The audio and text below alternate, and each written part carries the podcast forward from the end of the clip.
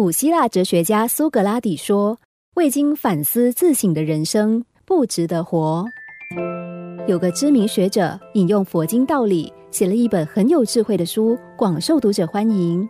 他特别保留一本送给自己的父亲。几个月之后，学者问父亲：“书看完了没有？”父亲摇摇头说：“你那本书写的真好，但我觉得你那不成才的伯父才应该好好读这本书。”所以我转送给他了。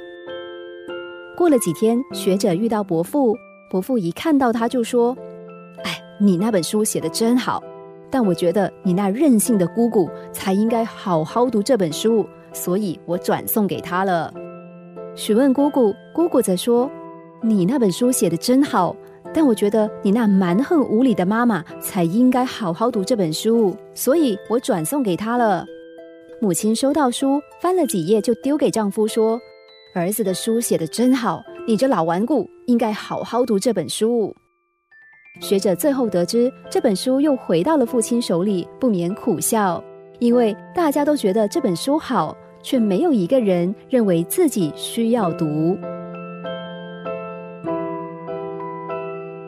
古代的曾子无日三省吾身，天天思考自己言行有没有缺失。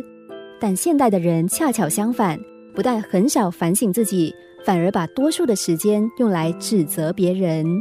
批评别人简单，但批评自己却很困难，更遑论改正自己的缺点。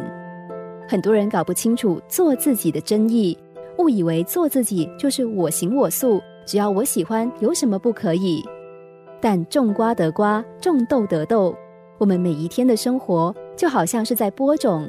这些种子会结出好果还是坏果？